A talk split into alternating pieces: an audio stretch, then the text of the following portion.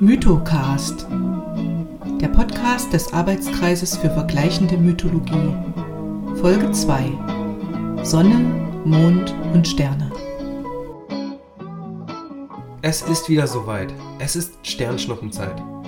Die Erde trifft auf den kosmischen Staub des Kometen Swift-Tuttle, der sich in einer ellipsenförmigen Bahn um die Sonne bewegt. Das bedeutet, dass so wie jedes Jahr im Juli und August die Perseiden nah sind.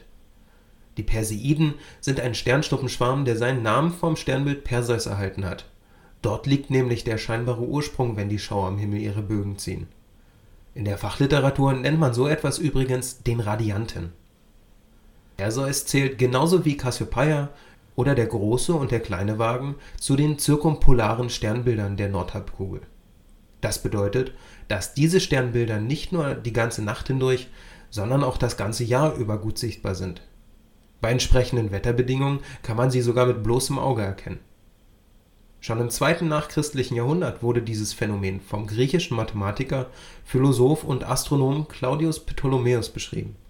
Und ja, das ist derselbe Ptolemaeus, von dem auch das geozentrische ptolemäische Weltbild seinen Namen hat.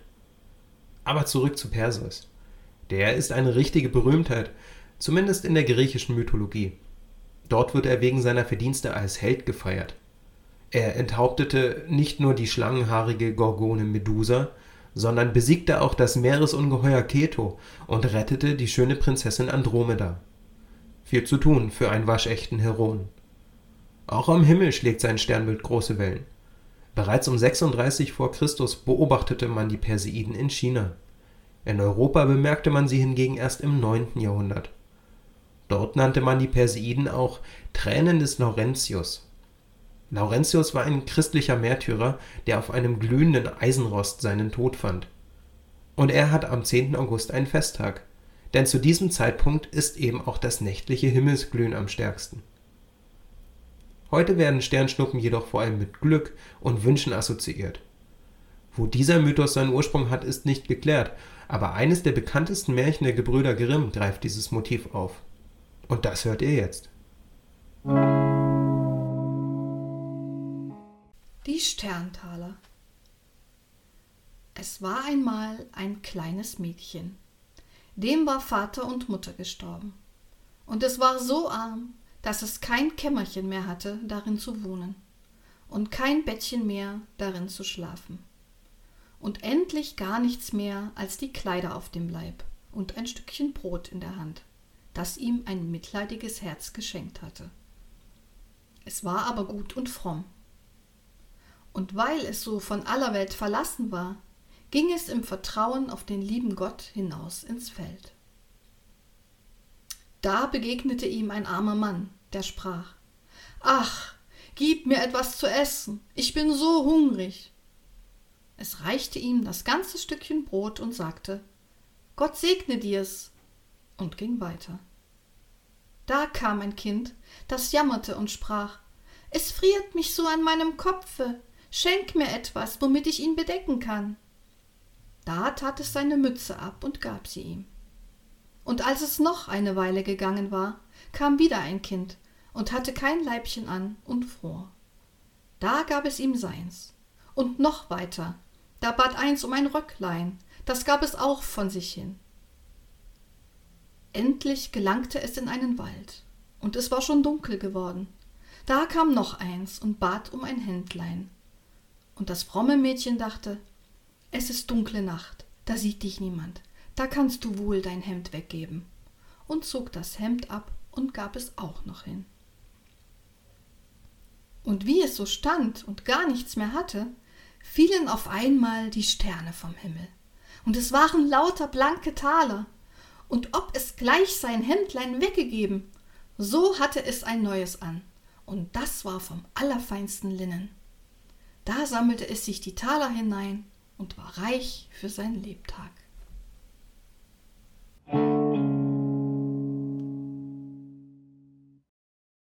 Ein weiteres, aber deutlich weniger flüchtiges Objekt am nächtlichen Himmel ist der Mond. Alle 29,53 Tage durchläuft der Mond einen vollständigen Mondphasenzyklus. Der Vollmond nimmt ab, bis er ein Neumond ist und dann wieder zu, bis er als Vollmond die Nacht beinahe zum Tag macht. Der Mond ist der einzige Satellit der Erde, ist verantwortlich für Ebbe und Flut und stabilisiert die Neigung der Erdachse, wodurch er zum Klima auf unserem Planeten beiträgt. Auf seiner Oberfläche kann man manchmal ein Gesicht, eine Hand oder auch einen Hasen erkennen. In der chinesischen Mythologie ist dies der Mondhase, welcher der Mondgöttin Gesellschaft leistet. Im Gegensatz zu den Namen von anderen Monden in unserem Sonnensystem wie Io, Europa oder Titan heißt unser Mond als erstbenannter einfach nur Mond oder lateinisch Luna. Dass das Wort Monat mit dem Namen steht, lässt sich leicht erraten, aber wusstet ihr auch, dass der Mond ein Dieb ist? Zumindest im chinesischen Märchen. Nein? Dann wird es Zeit, vom Mond und dem wundertätigen Lebenskraut zu hören. Darin findet der Jüngling Einai das Lebenskraut und kann damit Tote wieder ins Leben holen oder Verwundete heilen. Nachdem er seine Geliebte aus dem Jenseits zurückgeholt hatte, führte er ein gutes Leben. Aber die ältere Schwester der Wiederbelebten hatte Wind von dem Lebenskraut bekommen und wollte es nun für sich. Und genau hier kommt der Mond ins Spiel, aber hört selbst.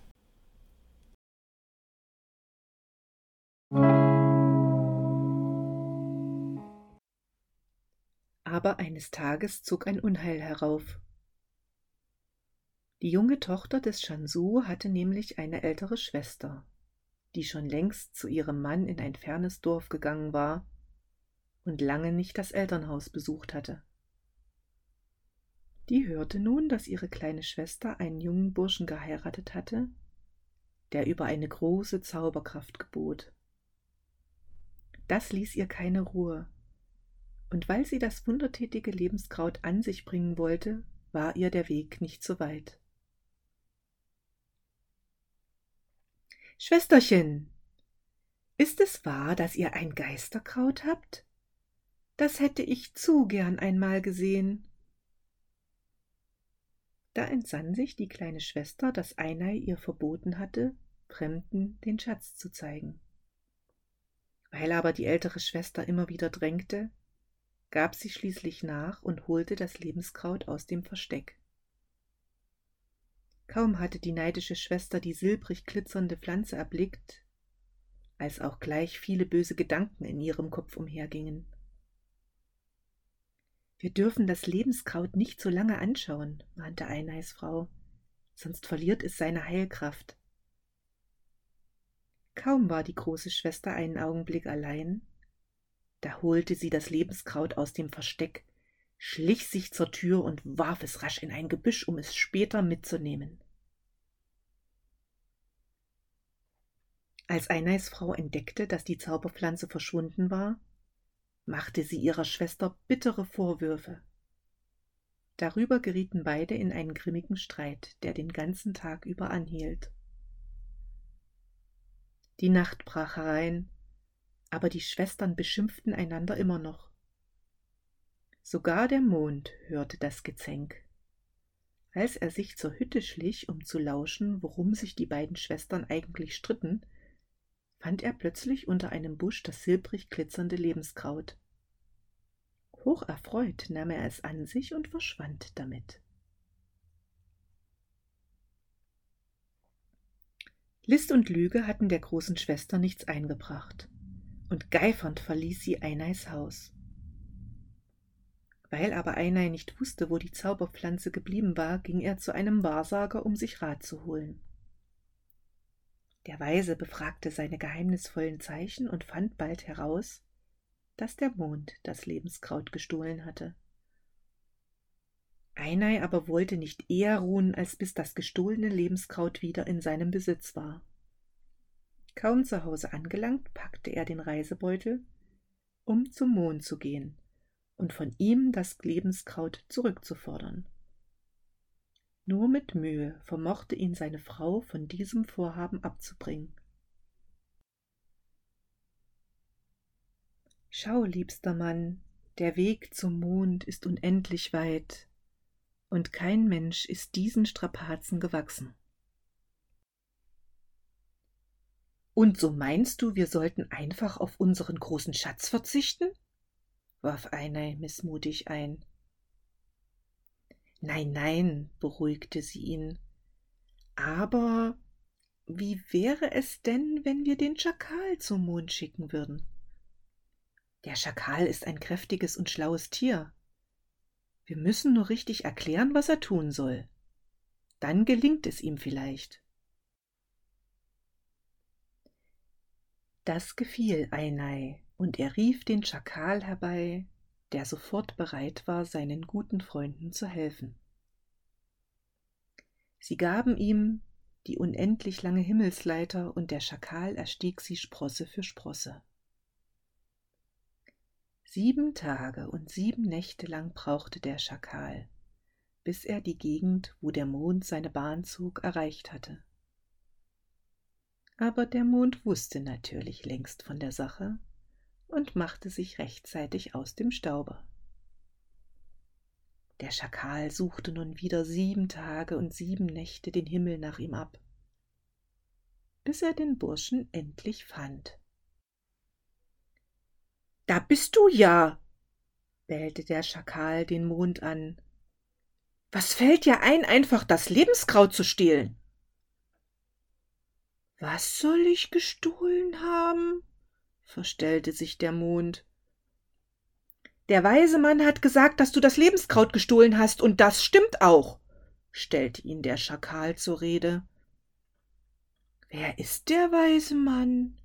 Ich kenne keine solchen Leute. Was? entrüstete sich der Schakal. Du willst mich hinters Licht führen? Er setzte zum Sprung an und biss den Mond tüchtig in die Wange. Er riss ihm sogar ein Stück davon ab. Gibst du nun das Kraut zurück oder nicht? bellte der Schakal. Ich habe nichts zurückzugeben, wimmerte der Mond. Gut. Und wieder biss der Schakal tüchtig zu, so dass der Mond noch ein Stück von seiner Wange einbüßte und mit Wehgeschrei davonlief. Aber der Schakal verfolgte den Mond so lange und riss immer wieder ein Stück von ihm ab, bis er des Jagens müde wurde. Während sich der Schakal ausruhte, griff der Mond zum wundertätigen Lebenskraut und bestrich seine Wunden damit. Nach kurzer Zeit schon war alles verheilt, und der Mond erstrahlte wieder voll und rund am Himmel. Da der Schakal einsah, dass gegen den Mond nichts auszurichten war, wollte er nun zu Einheit zurückkehren und ihm von den dreisten Streichen des Mondes berichten. Doch als er nach der Himmelsleiter Ausschau hielt, war sie nicht mehr aufzufinden. Die Tage waren nämlich wärmer geworden, und da hatten sich Ameisen über die Himmelsleiter hergemacht und sie ganz und gar zernagt. So musste der Schakal bleiben, wo er war. Immer und immer wieder reißt er Stücke vom Mond ab, weil dieser das Lebenskraut nicht herausgibt. Doch dem Mond macht das nichts mehr aus. Er behütet eifersüchtig das gestohlene Lebenskraut und heilt von Vollmond zu Vollmond seine Wunden damit. Ihr hörtet den Mythocast Folge 2 Sonne, Mond und Sterne mit den beiden Märchen Sterntaler aus den Kinder- und Hausmärchen der Gebrüder Grimm und Der Mond und das wundertätige Lebenskraut, nachzulesen in Pflanzenmärchen aus aller Welt erschien im Mutabor Verlag. Den Mythocast findet ihr auf www.vergleichende-mythologie.de. Zu abonnieren unter Apple Podcasts, Spotify, Google Podcasts oder Amazon Music. Wenn ihr mehr wollt, findet ihr weiteren Lesestoff auf unserem Blog. Bis zum nächsten Mal und viel Spaß beim Sternschnuppen beobachten.